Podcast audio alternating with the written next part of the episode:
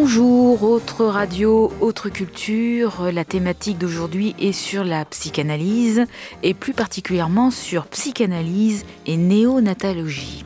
Pour cette émission, nous recevons notre chère Annie Ardin. Bonjour Annie. Bonjour. Et deux de ses invités qui sont Catherine Vanier et Alain Vanier. Bonjour Catherine, bonjour Alain.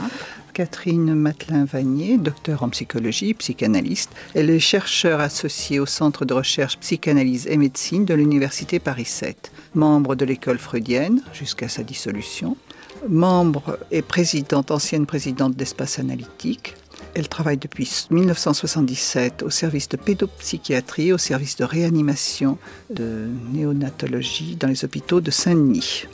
Alain Vanier, psychanalyste, psychiatre, professeur à l'Université Paris 7, directeur du Centre de recherche psychanalyse et médecine. Je laisse la parole à Catherine. Comment souhaitez-vous introduire votre propos sur ce sujet très pointu qui est psychanalyse et néonatologie? Quand euh, nous nous sommes parlé, euh, Annie et moi, la, question que vous me posiez, c'était, euh, c'est étonnant tout de même, des psychanalystes en néonatologie, comment est-ce possible que dans un service de pointe, on puisse travailler en tant qu'analyste Ce sont peut-être des choses qui ne se savent pas encore beaucoup, qu'on ne connaît pas. Euh, alors c'est vrai aujourd'hui, comme je, vous, racontais ça l'autre jour, aujourd'hui depuis maintenant je crois 4 ans, il faudrait retrouver le décret exact de loi, je crois que c'est 4 ans, euh, il y, a, une obligation quand on, pour les médecins-chefs de réanimation néonatale de niveau 3 d'avoir euh, à bord un psychologue ou un psychiatre.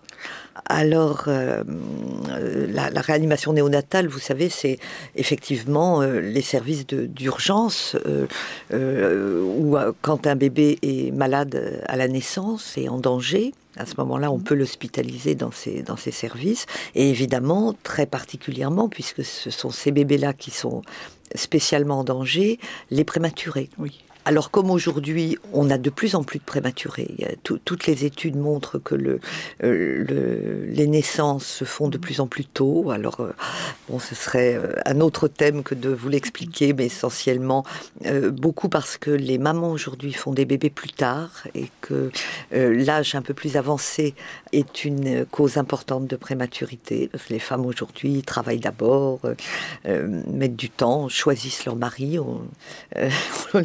choisit pas pour elle. Choisissent le père. voilà, ça prend un peu de temps de trouver le père. Et, euh, les, femmes font les bébés plus tard, aussi parce qu'il y a euh, beaucoup de PMA, vous savez, procréation médicalement assistée.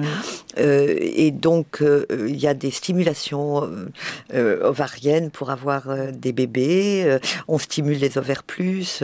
donc, il y a des pontes ovulaires. Il y a des bébés qui sont à plusieurs dans le ventre des mamans et qui par définition, évidemment, les jumeaux naissent prématurés très souvent, plus ou moins, mais souvent.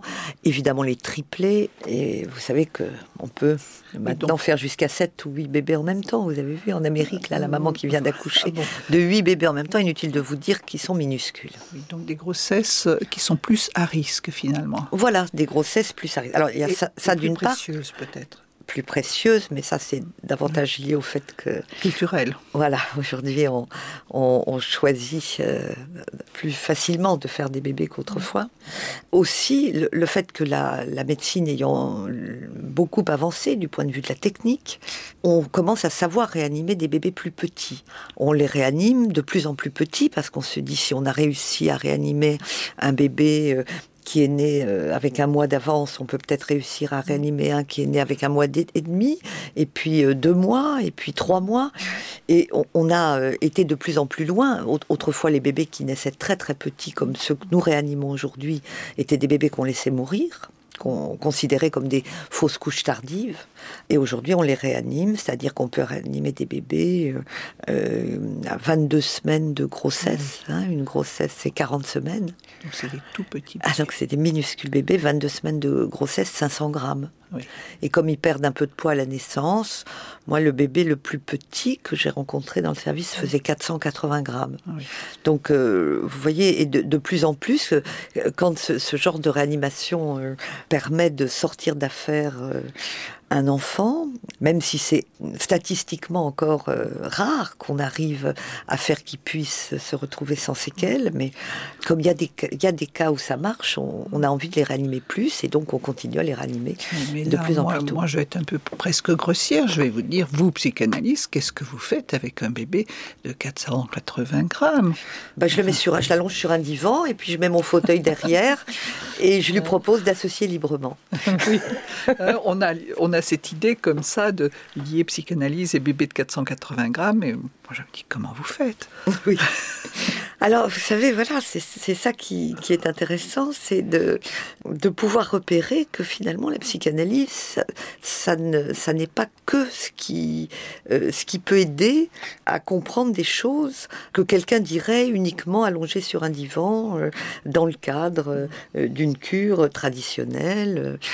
la psychanalyse, c'est un, peut permettre de de donner des repères pour plein de choses différentes. Ce qui m'intéresse, c'est de savoir comment vous vous êtes fait une place dans ce milieu-là, qui est un milieu difficile, qui est un milieu difficile parce que très pointu médicalement comment la médecine a pu associer des psychanalystes à son savoir euh, très précis, très scientifique, comment vous, avec la parole, parce que je suppose qu'il s'agit de cela, vous avez pu vous faire une place, parce que je suppose, quand vous parlez d'un décret, il y a quatre ans, que euh, recruter un psychologue qui sort de l'école dans un service de néonatologie, je ne vois pas comment il va s'y prendre. Enfin, vous voyez, j'essaye d'imaginer, c'est comment fait quelqu'un quand il arrive dans un service de néonatologie? Se faire une place. Est-ce que vous pourriez nous parler de cela? Alors, oui, je peux essayer de vous raconter ça.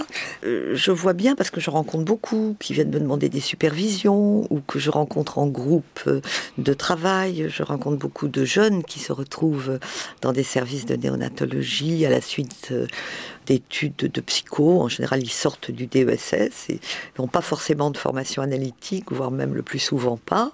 Et ils se retrouvent propulsés en néonat, où là, on leur demande d'intervenir exactement sur le même mode que, que le médecin demande au kinésithérapeute. En fait, c'est la même chose. Hein. Vous savez, euh, sur prescription, le médecin décide le matin que le bébé ayant des problèmes respiratoires, il faut lui faire des séances de kiné, ou que ses pieds étant un peu déformés, il faut lui faire de la kiné alors je prends cet exemple-là parce qu'il est très clair à comprendre. À ce moment-là, par ordonnance, on dit 12 séances, 4 séances. Il se passe la même chose pour les psychologues, c'est-à-dire que le médecin dit ah là là, mais la mère de ce bébé, elle pleure tout le temps auprès de la couveuse, c'est pas possible. Ou le père euh, de cet autre euh, est vraiment très agressif avec l'équipe. Qu'est-ce qu'ils ont ces parents-là? Ça va pas. Euh, Ceux-là, ils relèvent d'un psy. Mhm. Donc à ce moment-là, ils mettent rendez-vous avec le psy. Et le psy euh, va, euh, rencontre en général la mère euh, ou le père, et puis essaie de dire alors, il paraît que ça va pas, on me dit que vous êtes triste, on me dit que vous avez des soucis. Et la plupart du temps, entreprennent quelquefois même en dehors, enfin je veux dire, pas forcément auprès du bébé en directement, mais en dehors euh, du service, parle avec les parents de leurs difficultés à avoir un enfant prématuré, ce qui est tout à fait utile, hein, ce qui peut beaucoup aider, euh, de leurs difficultés à avoir un enfant prématuré, de de, de, comment ils envisagent le retour à la maison, enfin vous voyez, une, une aide comme ça. Euh, moi, quand je suis arrivée dans le service, c'est ce qu'on m'a demandé. Euh, c'est-à-dire que j'étais, je, suis venue là au titre de ce qu'on appelle la psychiatrie de liaison, c'est-à-dire que je travaillais en pédopsychiatrie dans le même hôpital. Et un jour, le, médecin-chef de, de l'hôpital de réanimation néonatale a demandé qu'on envoie quelqu'un pour recevoir une mère, parce qu'il n'avait pas encore à ce moment-là de psychologue dans le service, ça n'existait pas. Je parle de ça il y a 20 ans. Et donc, il voulait qu'on voit une mère qui était agitée, je me souviens de ça. Et donc, euh, je suis montée rencontrer euh, cette maman.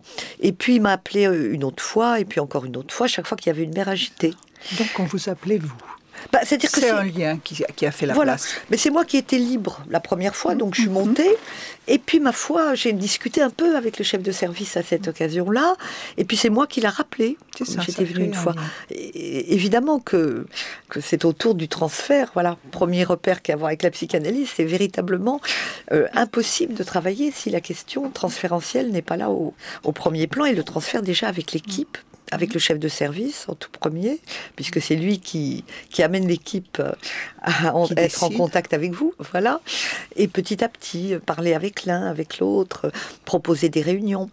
Et c'est ce que j'ai fait assez rapidement parce que quand j'ai eu parlé avec ces mamans, moi j'ai été voir le médecin-chef en disant écoutez, je vais pas comme ça euh, faire jouer les pompiers de service et voir les mamans chaque fois qu'elles vont mal. Je crois que si vos mamans vont si mal au moment de quitter le service, c'est quand même qu'il y a un truc qui se passe mal dans le service, quoi.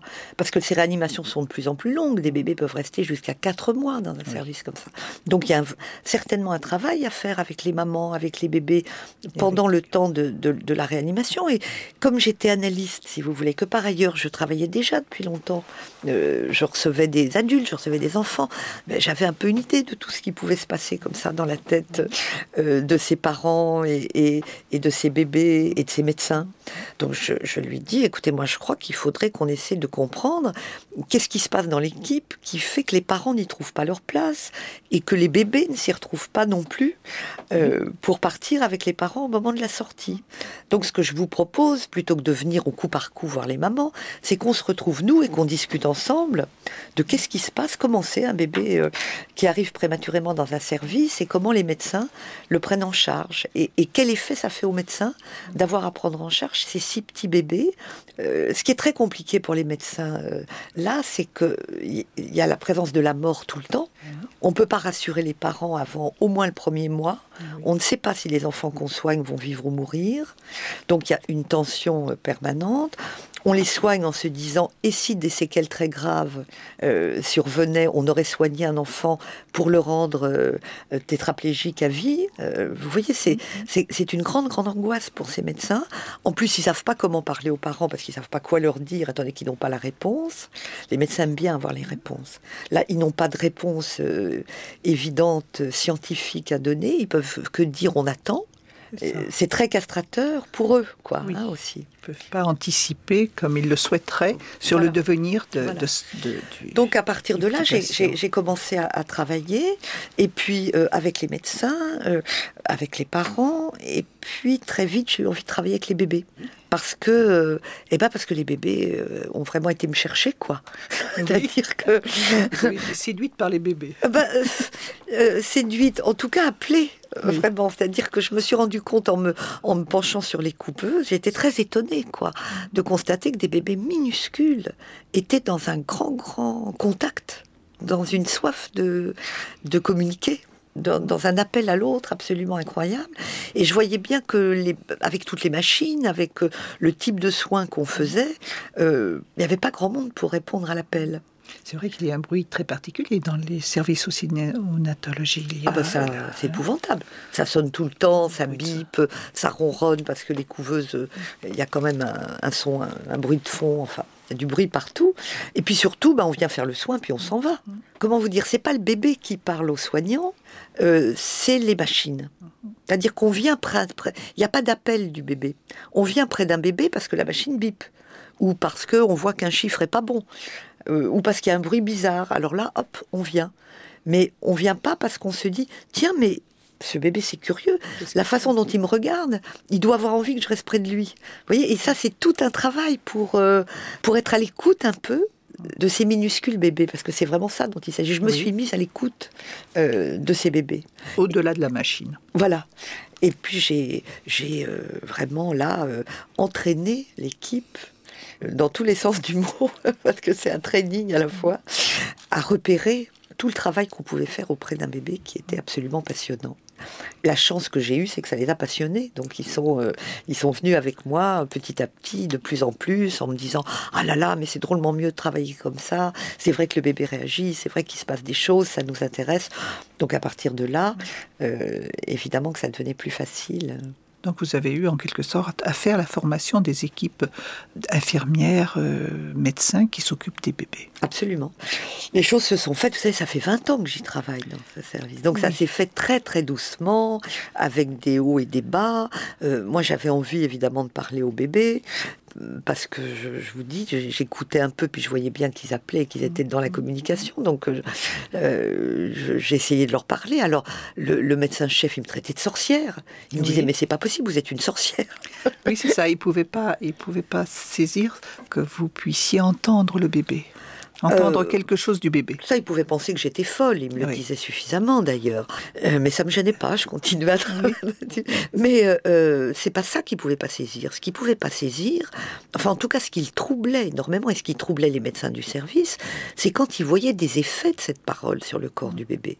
Ça, c'est quand même très très troublant pour un médecin classique.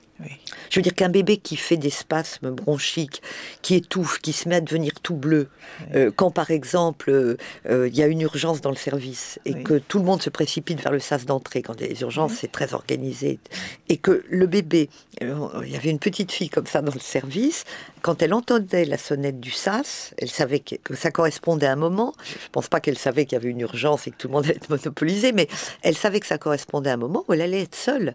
Là, on ne venait que si ces machines bipaient à ce moment-là. Il n'y avait plus le passage euh, habituel du, service. Tout le monde se précipitait sur l'urgence. Parce que les urgences en néonat, c'est du sérieux. Euh, trois minutes et demie et le cerveau est abîmé. Hein. Donc, euh, quand il faut ventiler, intuber, ça, ça, plaisante pas. Bon, les gestes sont donc, les gestes sont extrêmement précis. Il y a beaucoup de personnes, parce que même s'il y en a une qui fait un geste, il y en a quatre autres qui préparent le geste qu'il va faire, qui préparent les instruments. Enfin oui, donc tout le monde se regroupe. Et cette petite fille, à tous les coups, ça se mettait à hurler euh, les machines. Et elle faisait mais, mais des arrêts respiratoires, donc panique. On, avait l'urgence, elle qu'il fallait euh, immédiatement euh, reventiler, relancer. Et un jour, je, je dis mais c'est curieux quand même qu'elle fasse ça toujours au moment où il y a les urgences. Alors, je, me suis dit, on va essayer de faire un truc. On va prendre une de nos petites, on les appelle les berceuses, les auxiliaires de puriculture, celles qui ont moins besoin d'être là, enfin qui aident moins du point de vue purement geste technique. On va faire en sorte qu'il y ait tout le temps quelqu'un. C'est-à-dire, quand ça sonne, on saura qu'il faut aller près de Leslie à ce moment-là. Donc, on a essayé ça et ça a marché. Mais je me suis retrouvée dans un ah placard à balai à ce moment-là, parce que le médecin-chef. C'est là où vous étiez sorcière. Ah bah oui. Il m'a dit Oui, ce qu'il vous faut comme bureau, c'est le placard à balai. oui, d'accord, d'accord. Bah oui, c'était. Comment le fait de parler, la présence, euh, comment ça peut avoir cet effet-là sur un bébé C'est pas évident à comprendre pour un médecin. Oui, et sur un plan euh, théorique, alors je vais vous peut-être. Est-ce que là vous introduisez euh, des concepts ou vous avez construit des choses qui peuvent dire ces, moments?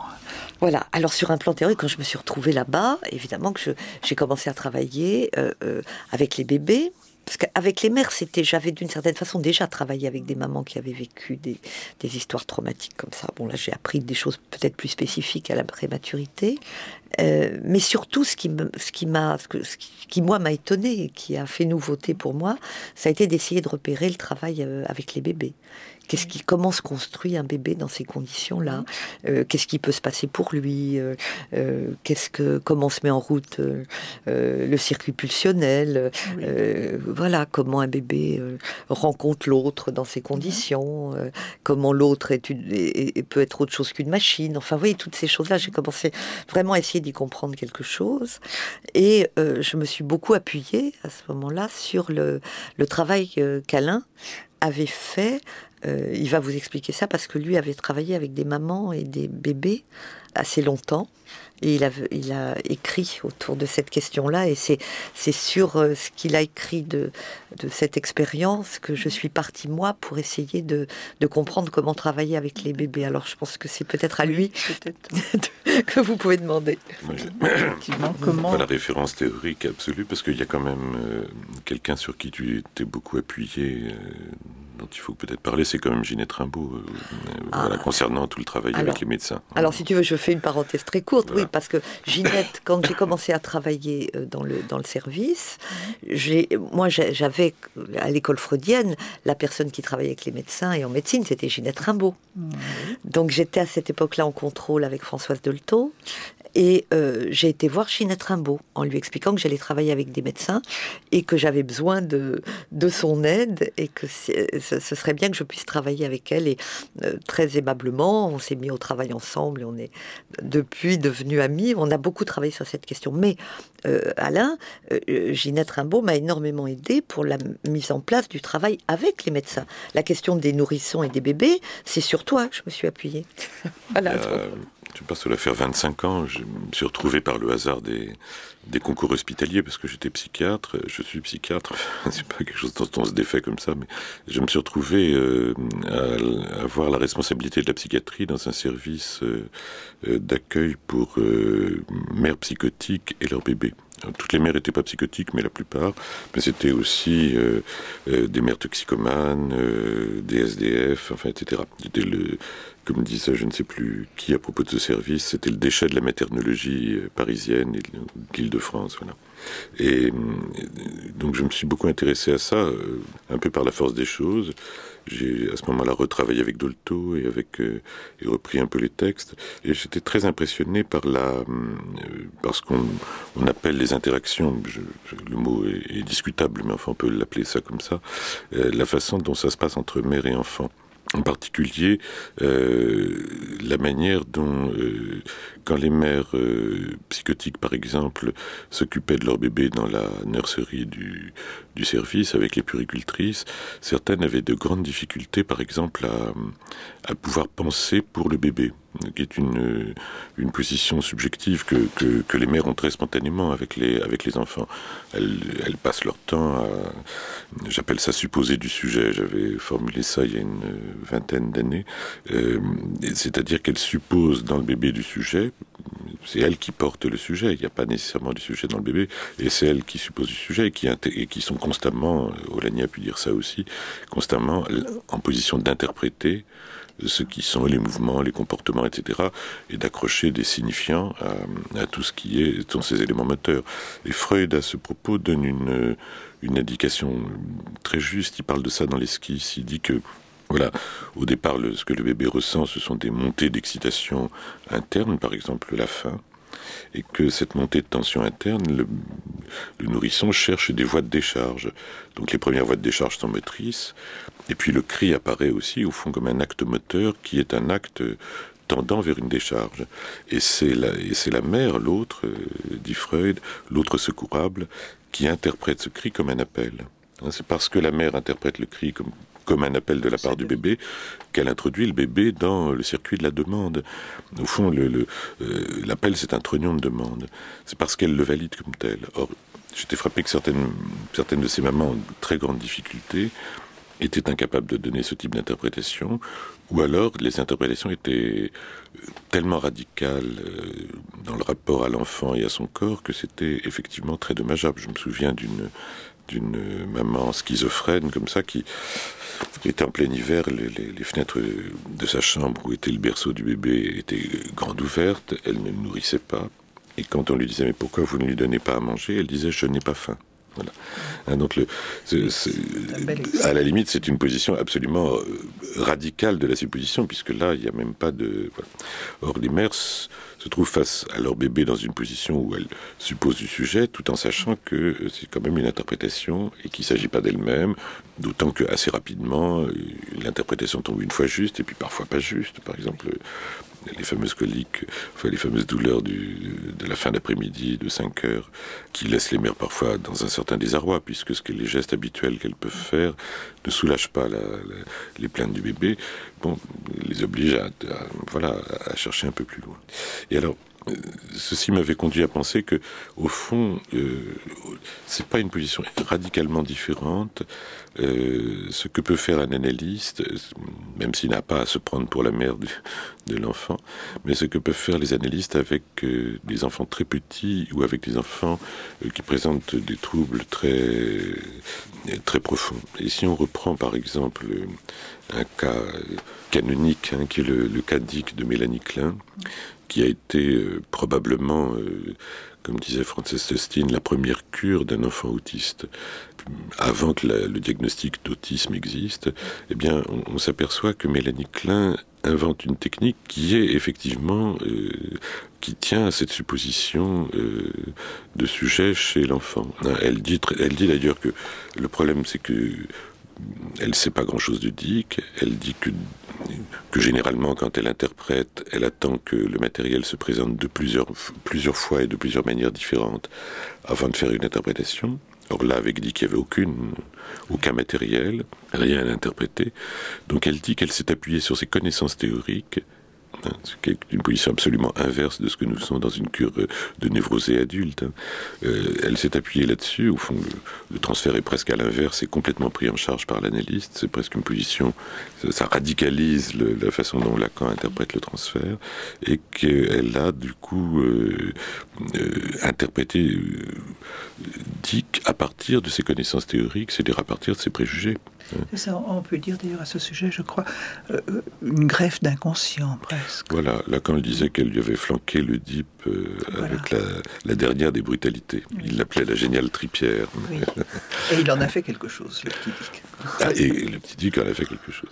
Alors, donc, quand on s'occupait de ces bébés euh, à l'époque, dans le service où je me trouvais, voilà, on, se mettait, nous, en position, nous, c'est-à-dire les, les l'équipe de psychologues qui, qui travaillait avec moi ou même moi-même dans les entretiens ou dans, la vie quotidienne, en position de suppléer ou d'accompagner les mères.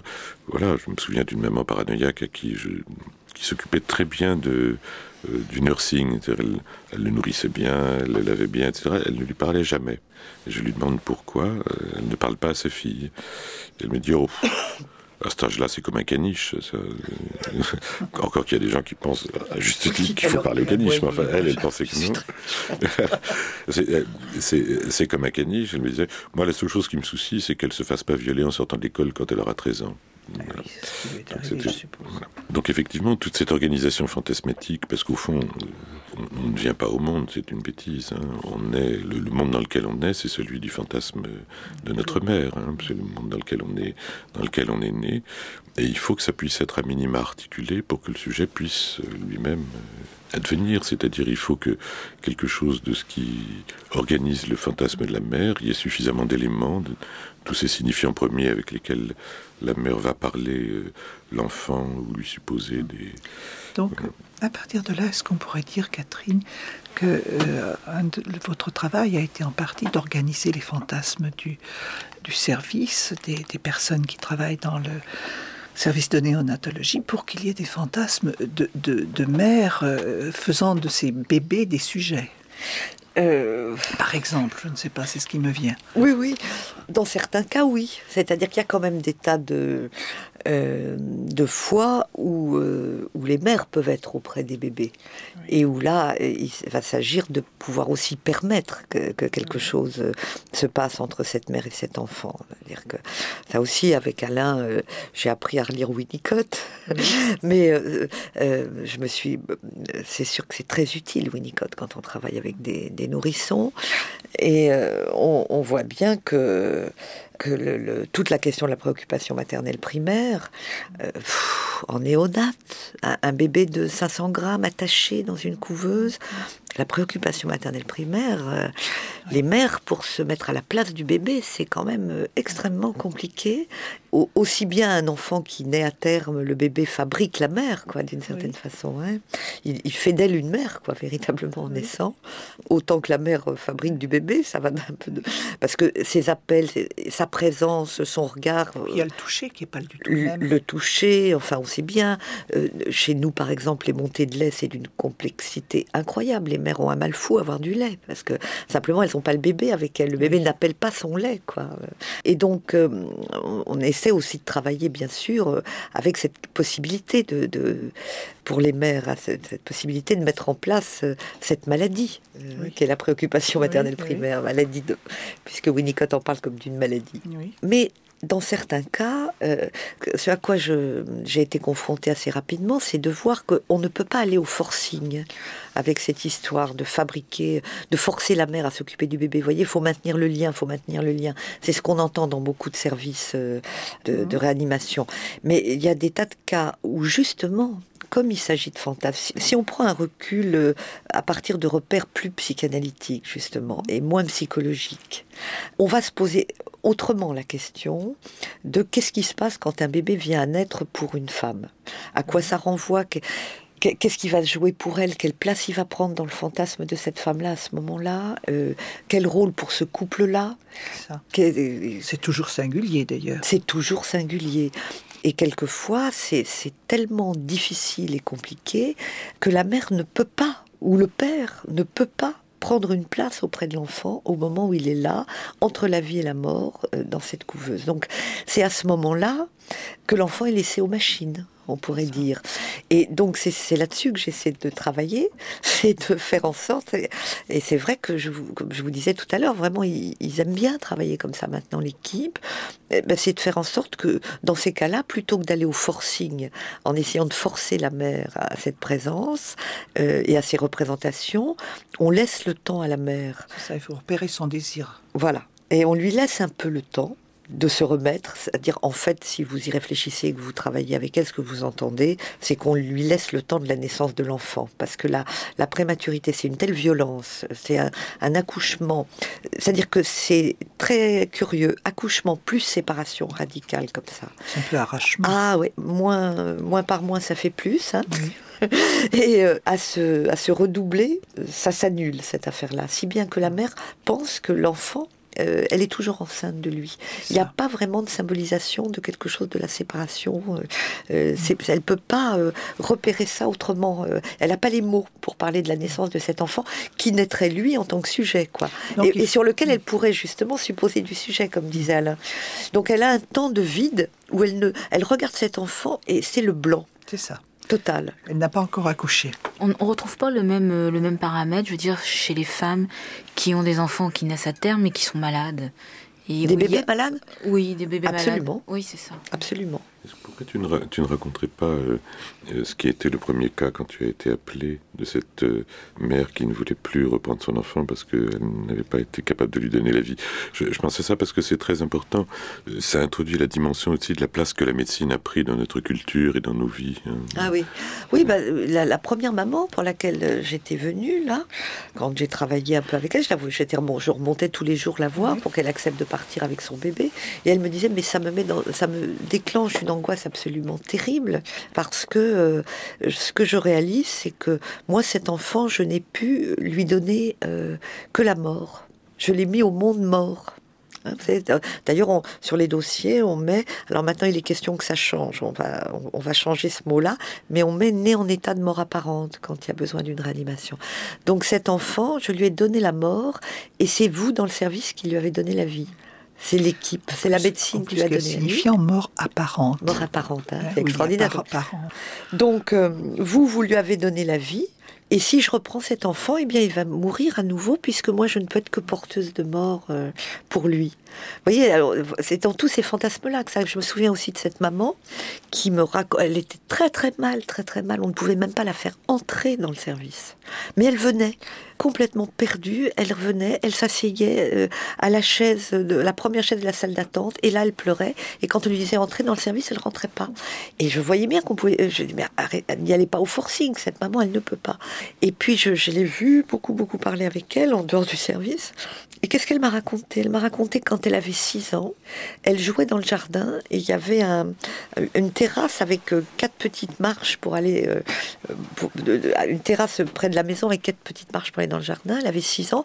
En jouant, elle pousse le landau dans lequel était le petit frère.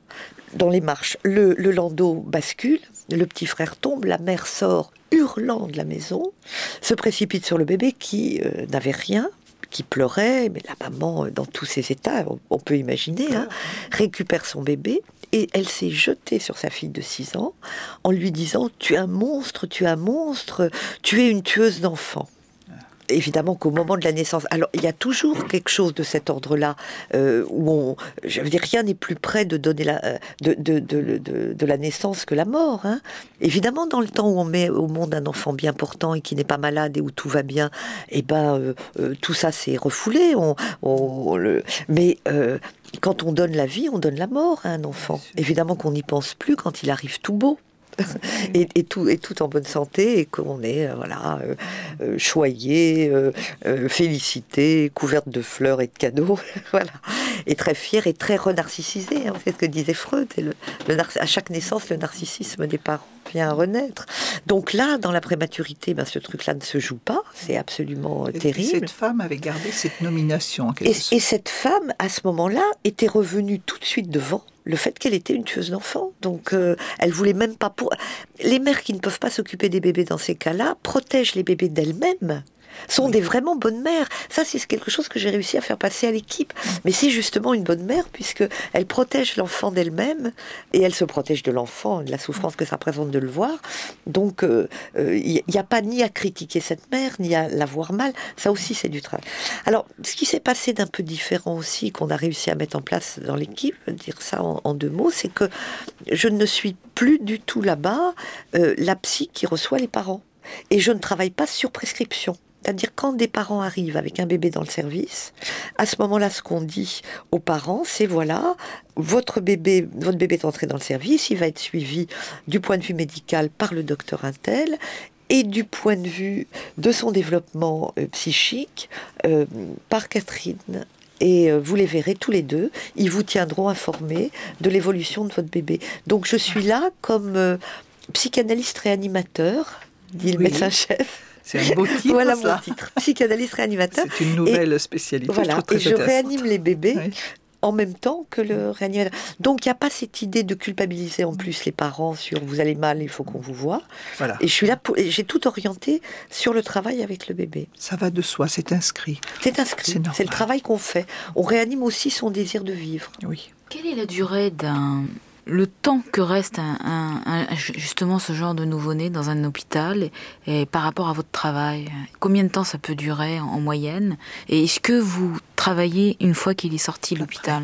Ah, ça, c'est une question très intéressante. Alors, en moyenne, bah, tout dépend à quel moment il est né, hein, et aussi des complications qu'il va faire. C'est-à-dire qu'il y a un bébé prématuré qui ne connaît aucune complication, ni pulmonaire, euh, ni cérébrale, qui respire bien, qui a plus besoin de machine. Il sort en général toujours au moment où il aurait dû naître. Donc, disons que quand tout se passe bien, quand ils sont très prématurés, euh, il reste deux mois, trois mois, le, temps qui leur manque, quoi, le temps qui manque à la grossesse, vous voyez. Euh, maintenant, certains bébés peuvent rester plus longtemps euh, s'ils ont besoin de, voilà, d'oxygène plus longtemps, par exemple. Donc, le, je crois que la petite fille qui est restée le plus longtemps chez nous, elle est restée six, huit mois. Donc ça peut faire des, durées très longues où on a le temps effectivement de bien connaître les enfants, de travailler avec les parents.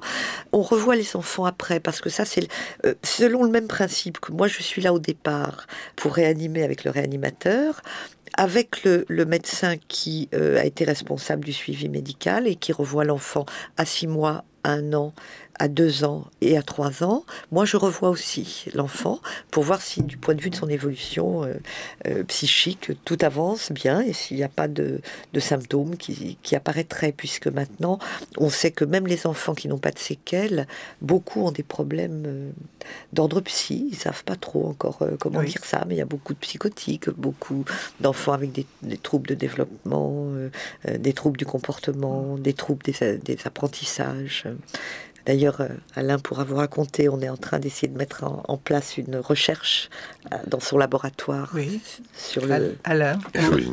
moi, je n'ai pas grand-chose à dire. C'est Catherine qui est le maître d'œuvre de ce, de ce projet avec euh, Bernard Gols, qui, est le, qui dirige le service de pédopsychiatrie à, à Necker, qui est un projet euh, d'études sur le devenir des prématurissimes et des grands prématurés, hein, c'est-à-dire ceux qui sont les, les très tôt, savoir essayer d'évaluer l'évolution à 3 ans, 5 ans et savoir un peu ce qu'ils deviennent, puisque les, statistiques étaient assez, euh, alarmistes. Étaient assez alarmistes. Euh, même s'il y en a qui s'en sortent, qui s'en sortent très bien. En tout cas, il y a peut-être des choses qu'on peut faire. Euh, C'est ça.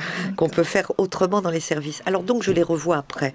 Mais j'ai assez rapidement eu la conviction que, par exemple, il était préférable d'adresser, si je pense que des parents euh, où un enfant doit être suivi sur un mode psychanalytique après la sortie du service, je pense qu'il est important de les adresser ailleurs. Je pense que j'ai été moi tellement celle qui était là, à l'écoute et présente dans ce temps de trauma, qu'il faut aussi que quelque chose d'autre, qu'il faut que cette page... Voilà, il faut un relais, il faut que ça se passe autrement, il faut quelqu'un qui n'ait pas vécu tout ça avec eux. Même transférentiellement, c'est euh, de, mon expérience, c'est toujours souhaitable de, les adresser ailleurs. Souvent, je les envoie à Claude Boukobza, que vous connaissez, Anne, parce qu'elle travaille, elle, avec les, enfants, avec les enfants euh, moins petits. Vous parliez tout à l'heure du mal-être d'un bébé grand prématuré quand il quitte le service. Comment se traduit justement ce, mal-être de ces, de ces grands prématurés? Il y a, ce que tu as publié dans dans le sourire de la Joconde, euh, parce que Catherine a fait un livre sur, sur son expérience, euh, qui est remarquable, le, cas de ces enfants accrochés à la machine, qui ne survivent qu'avec le... Oui. Qu'avec, le, qu'avec la machine, enfin avec le, bruit de la machine. Oui, oui. Euh, les machines, ça c'est vraiment un de mes sujets de, préoccupation les plus grands parce que elles sont terribles ces machines euh, de déshumanisation, c'est absolument épouvantable. Mais les, enfants quand ils sortent du service, ce qui peut arriver, c'est que par exemple les parents vous racontent ça. Soit ils, ils, ont absolument besoin, ils supportent pas le silence par exemple. Ils sortent de notre service où il y avait tellement de bruit, comme si le service avait fini par les rassurer, par les rassurer quoi. Hein. C'est le monde qui est finalement qui fait tout ce bruit. Donc, voilà. S'ils quittent le bruit, quittent le S'ils quittent le bruit, c'est pas du tout à quoi ils sont habitués. Donc il faut que les parents euh, fassent du bruit, mettent la radio, enfin, il faut euh, des bruits autour pour les rassurer. Et puis certains, ça c'est très intéressant, d'autres bébés qui ont été dans le, pris dans le même bruit et dans la même agitation, il faut absolument un calme absolu pour qu'ils arrivent à dormir une fois rentrés chez eux. Ah oui. Vous voyez, c'est étonnant. Donc, il y, a des. Alors, ils reviennent, les parents, pour nous dire qu'est-ce qu'on peut faire. On, alors, on essaie de comprendre selon euh, comment le bébé se manifeste à ce moment-là, ce qui se passe à la maison pour les parents. Euh, on essaie un peu de comprendre. Euh, ça, de ce bruit, ils n'ont pas tous fait la même chose. Ils n'en ont pas tous fait. Ils n'en font pas tous la même chose. Mais ces machines sont quelquefois effectivement une très grande source de réassurance. C'est à ça que, que Alain faisait référence. Tout comme il y a des, il y a des enfants d'un petit garçon comme ça. Lui, il ne voulait pas dormir parce qu'il voulait écouter le bip régulier. Euh, si on lui coupait sa machine, il devenait fou parce que il avait l'impression qu'il entendait plus son cœur. C'est ça, c'est entendre ses vivres. Voilà. Euh, ce que Alain, euh, ce dont Alain parlait, c'est de ces enfants où au moment où on les déventile, vous savez quand au bout d'un certain nombre de jours, on se dit allez, on va enlever le tuyau, enlever l'oxygène, ça y est, maintenant il peut respirer sans son tuyau et et d'oxygène et sans, son apport. On voit que l'apport diminue, diminue de jour en jour, donc on se dit il n'en a plus besoin, on l'enlève. Et ça déclenche des angoisses absolument terribles. Il y a certains enfants, on est obligé tout le temps de les reventiler parce qu'ils s'angoissent tellement qu'ils en étouffent, effectivement, et, et bon, bah, on remet l'oxygène, c'est tout ce qu'on avait trouvé euh, comme réponse. Et puis... Euh, c'est une addiction à la machine. Oui, une addiction, mais sous la forme vraiment. C'est une addiction où c'est vraiment du côté de, de la seule image un peu maternante. C'est-à-dire que. l'autre voilà, machine. L'autre machine qui vient les réassurer, leur prouver qu'ils existent. Comme si cette machine en bipant supposait du sujet, quoi. Enfin, c'est une histoire de fou. Comment c'est possible un truc pareil? Et à quel. ça va jamais être possible comme un autre. C'est un grand thème de fiction, ça. Voilà, c'est un thème de. Mais vous savez, quand on est dans ces services, il y a quelque chose comme ça. Ça va être très science-fiction un mélange entre la NASA et le dernier film de science-fiction que vous avez été voir. C'est étonnant. Et donc, ce qu'ils avaient trouvé, un jour, j'arrive dans le service, ils me disent Ah, ça y est, ça y est, la petite fille, on a réussi à la déventiler, elle respire. Ah, je dis bah, Formidable, on a réussi, mais on a trouvé une ruse. Je dis, ben c'est quoi votre ruse? Alors qu'est-ce qu'ils ont trouvé comme ruse d'après vous? Ils l'ont déventilé, ils ont en effet enlevé le tuyau et tout, mais ils ont laissé brancher la machine. Alors la machine, ça fait tchou tchou tchou il y a un bruit comme ça, d'oxygène, de souffle, de respiration. Et donc cette petite fille, elle respirait tout à fait normalement quand la machine faisait son bruit avec l'oxygène qui partait dans le vide, hein, faisait son bruit à côté. Si vous coupiez le bruit de la machine, à nouveau elle étouffait. C'est donc le bruit qui était rassurant pour voilà. elle. Alors donc moi j'ai été, euh, ça m'a beaucoup inquiété parce que je me suis dit, euh, euh, c'est pas tout à fait quand même comme la supposition de sujet. Il faut lui mettre une. Ni comme l'étayage maternel. voilà. Et donc on a essayé, mais évidemment après les gens vous disent, on n'a pas de temps, on n'a pas assez de personnel. Mais... Ce serait un peu que, à, comparer, si c'est pas comparable, mais à, à la voix de la mère, une machine qui fait voix. Voilà. Parce que finalement, quand l'enfant est dans le, dans le ventre de sa mère, euh, ce n'est pas silencieux. Absolument, ça n'est pas silencieux.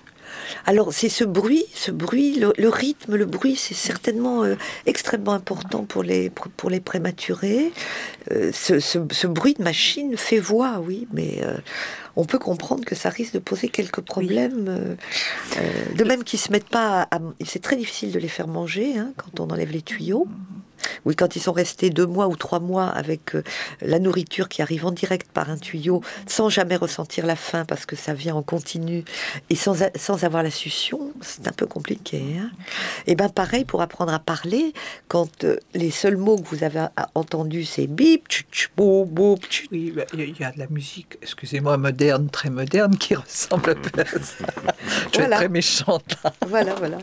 C'est très contemporain comme environnement. Qui font du bip, bip, c'est vrai que la, la, voix de la mer, ça nous euh, de l'affect, enfin disons de la jouissance et du signifiant, tandis que la machine, c'est vraiment un. c'est sans affect.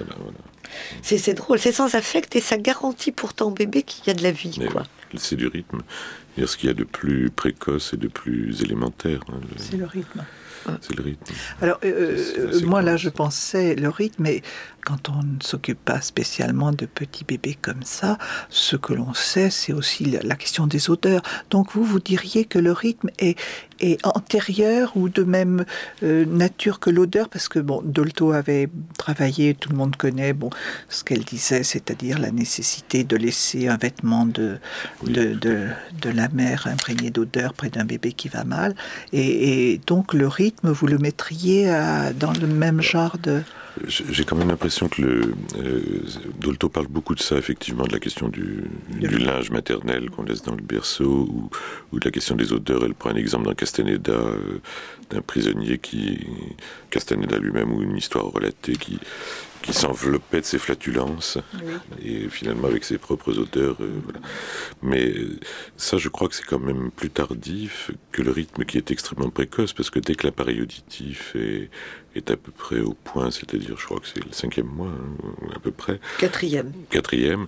Le rythme du cardiaque de la mère, par exemple, est extrêmement euh, présent. dans, dans la cavité utérine et, et, ces rythmes ou sa respiration, etc. Et ces rythmes-là sont très importants. D'ailleurs, Freud avait cette idée que le, ce qui arrivait à l'appareil psychique était toujours rythmé, hein, c'est-à-dire séquencé, de façon à, à ce que l'appareil psychique n'explose pas sous l'arrivée de, d'éléments qui seraient euh, continus et non discrets. C'est le rythme qui anticipe d'ailleurs certainement quelque chose de la parole. Enfin. Alors, euh, effectivement, et moi j'associerais dans notre, dans notre technique de, psychanalyse plus euh, d'une manière plus lointaine le rythme des séances qui est quelquefois très très important pour les gens à venir à telle heure tel jour etc tout à fait et c'est d'ailleurs pour ça qu'on peut être amené avec certains patients à jouer de ces effets de rythme de façon très variable. Hein. Winnicott racontait que, par exemple, pour, pour, une de ses patientes, plutôt que de la faire venir plusieurs fois euh, pour des séances, il la recevait une fois euh, deux heures ou même plus. Et on peut, au contraire, avec certains autres patients, imaginer qu'on puisse séquencer plus euh, les séances. Oui, oui, tout à fait. Je vais revenir juste à un, petit point à propos de l'oxygène que l'on donne à ces bébés. Est-ce que c'est vraiment de l'oxygène? Alors c'est des mélanges. Ce sont des mélanges. Parce que je me posais la question, euh, par, ah je fais de la plongée, il y a des accidents de plongée, ah bah, on met les gens sous oxygène, et ils ont toujours une difficulté de quitter cet oxygène où ils se sentent aussi tellement bien. Bah c'est tellement bon qu'ils n'ont pas envie de, de respirer l'air actuel. Je me posais si la question était, si la question était la même euh, pour, ces, pour ces enfants. Ça, je ne sais pas. Ça, je ne sais pas.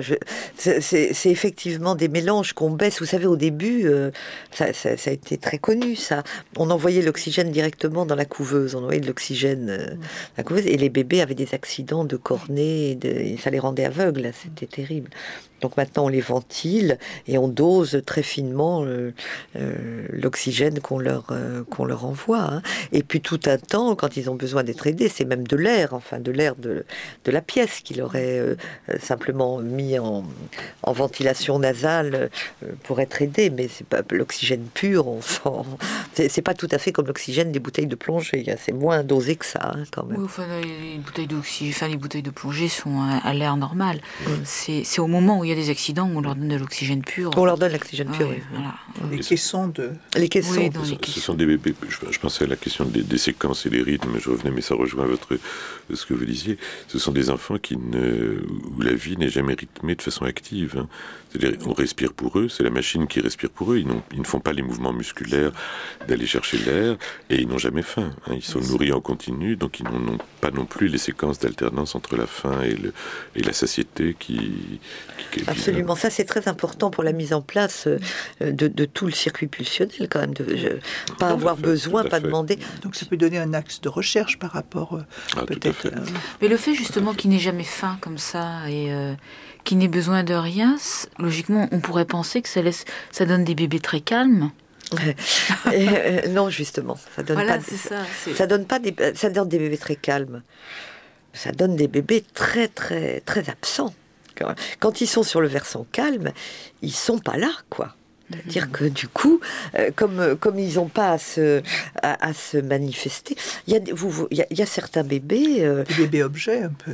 enfin, il y a certains bébés, pour nous, avec nos critères à nous, vous dites, mais ce bébé, il est autiste voyez? On voit très bien des bébés tout petits, euh, on les voit partir. Euh, quand, au moment où ils naissent, ils sont extrêmement présents quand vous les, recevez dans les premières heures, même tout petits, ils ont un vrai regard, ils crient, ils bougent, ils sont toniques. Euh, et puis, une fois qu'ils commencent à être mécaniqués de partout, vous les voyez partir, ces bébés-là. C'est-à-dire que vous n'arrivez plus à capter le regard, ils s'intéressent de moins en moins à vous. Bon, ils sont là sans être là, je ne peux pas vous dire, c'est très étrange, remplis en permanence de nourriture, de sang quelquefois.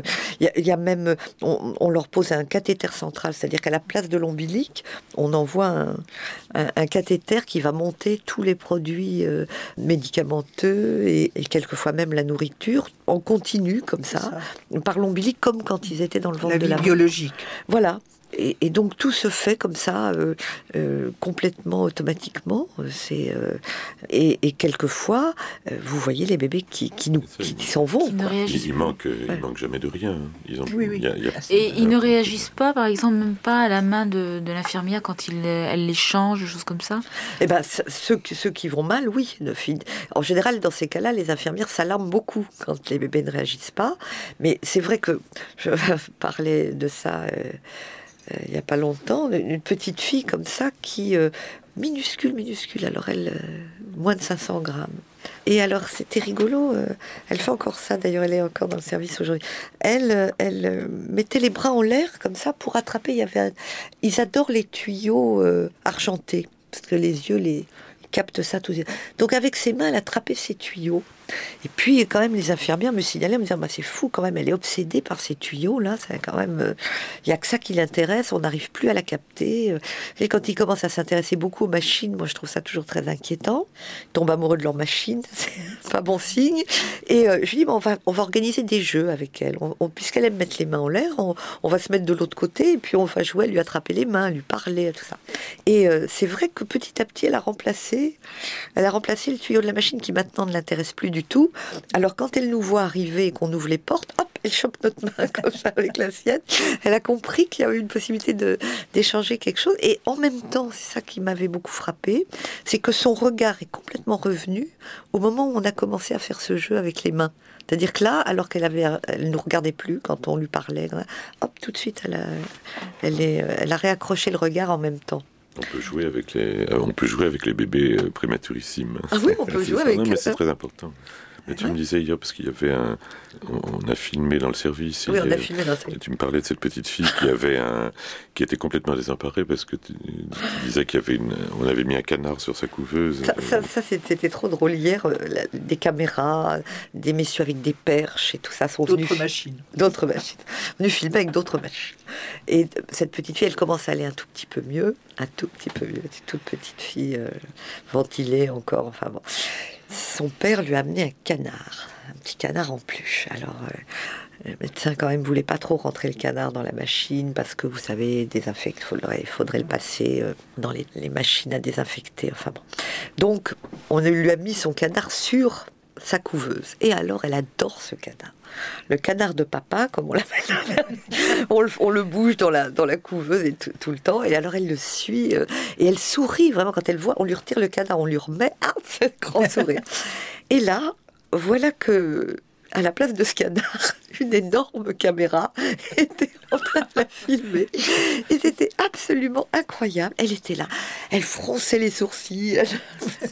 elle boudait. Euh, après, euh, le, monsieur qui filmait enlevait la caméra. Je, lui ai dit, parlez-lui un peu pour, pour retirer le. qui est pas que la, qui, est pas que la caméra. Alors il enlevait, il disait bonjour bébé. Alors la plouf, ça revenait exactement comme le canard. Je lui ai dit, vous lui faites le même effet que le canard. Et on a joué comme ça pendant trois minutes à savoir si elle préférait le caméraman, le canard ou la caméra. Et je peux vous dire que la caméra, c'était pas ce qu'elle préférait. Elle préfère le papa qui est au bout du canard. Elle préfère le papa qui est au bout du canard. Absolument. Les papas, d'ailleurs, c'est pas évident non plus dans ces services. Hein. C'est compliqué pour eux de, trouver une place. Assez intéressant de, de, voir comment on peut travailler euh, à la position des papas dans ces services-là. Parce que la, question des séquelles ou, du devenir de ces enfants, c'est vrai qu'il y a, bien sûr, il y a, on peut imaginer des tas de causalités organiques, etc il est plus que raisonnable de penser que le six mois ou quatre mois de séjour dans un service euh, comme cela, avec les, les machines, la passivation euh, euh, extrême, etc., laisse, risque de causer des dommages énormes. Parce que les expériences que faisait Brazelton sur ce que l'expérience du style face, ou moi ce que j'ai pu voir avec les, les mères psychotiques et, leurs bébés, les, les, mères psychotiques, elles sont soit parce qu'elles sont médiquées, soit parce que ça fait partie de leur, de leur pathologie, elles ont ce qu'on appelle un visage possimimique. Elles sont très peu expressives, elles sont voilà, très figées, etc. Et c'est très impressionnant de voir des bébés d'une semaine ou quinze jours devenir hyper stimulants, très agités, etc. pour essayer de provoquer chez la mère une réponse. Et on voit expérimentalement ces bébés commencer à présenter très rapidement des signes d'hospitalisme, se décourager, se laisser aller, etc. Des signes d'hospitalisme. Donc on peut penser que s'il n'y a pas le travail que Catherine fait avec l'équipe dans des services comme cela, d'avoir comme seul euh, interlocuteur euh, le bruit des machines ou, ou un personnel qui n'est pas soucieux d'échanges avec le, bébé, pouvoir causer de véritables dégâts euh, dans le devenir de ses enfants. Donc, bon, maintenant, les, choses ont beaucoup évolué dans ah tous les services de néonatologie. Dans tous les services, ça évolue beaucoup. Mais voilà, bon, dans celui-là, ce qui reste d'un peu différent, c'est cette idée de, psychanalyste réanimateur. Oui.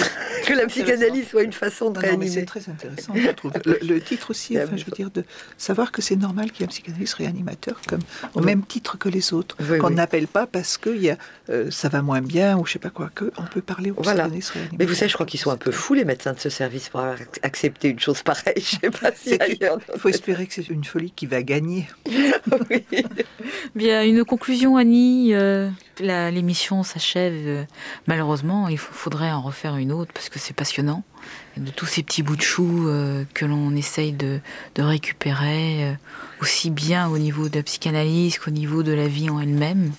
Et cela laisse songeur quand on sait que dans certains pays, on pratique l'avortement à 5 mois et qu'on sait qu'on peut récupérer ses enfants.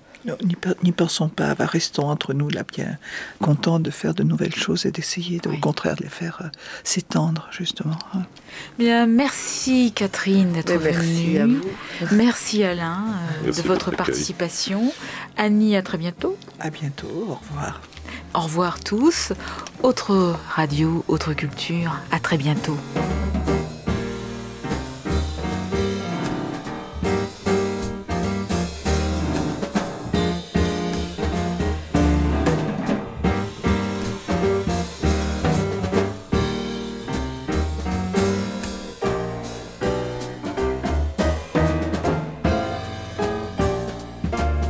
Radio, autre culture.